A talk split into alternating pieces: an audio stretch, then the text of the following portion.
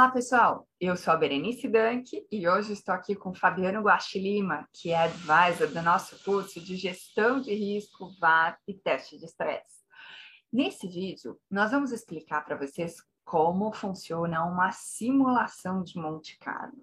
Esse é um tema que muitas vezes gera dúvida dentro das métricas e do uso dessas métricas no contexto da gestão de risco. Fabiano, bem-vindo e obrigada por compartilhar esse seu conhecimento aqui conosco.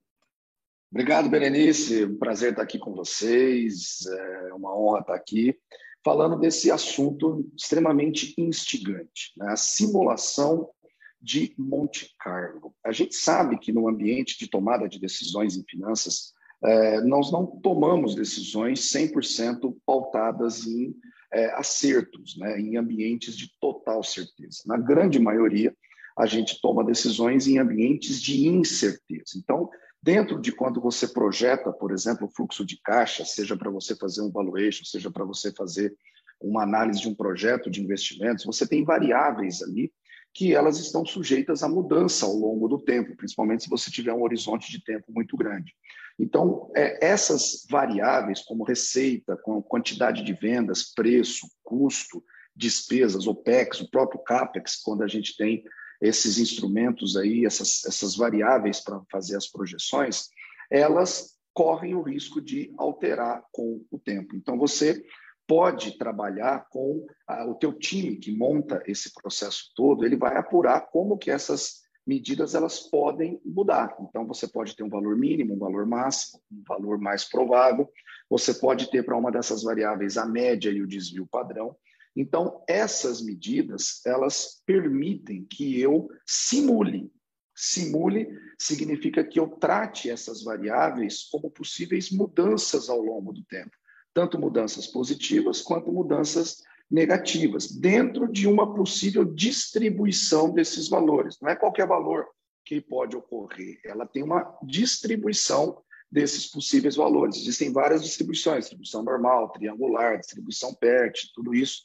E você gera cenários diversos, você repete essas mudanças várias vezes. E como essas mudanças, essas repetições, o que está por trás dela é uma medida da chance de ocorrer, a gente simula também por probabilidades. E daí a ideia de você simular um evento probabilístico, que tem a ver com uma probabilidade de acerto ou de erro. Daí o nome também Monte Carlo, do famoso cassino, porque ele gera os cenários, a gente cria esses cenários a partir de probabilidades. E como a gente não sabe exatamente qual é a chance de subir ou de cair, a gente repete esse processo várias vezes. Mil, cinco mil, dez mil, cem mil vezes, aí vai depender aí da forma como você quer apurar esse resultado.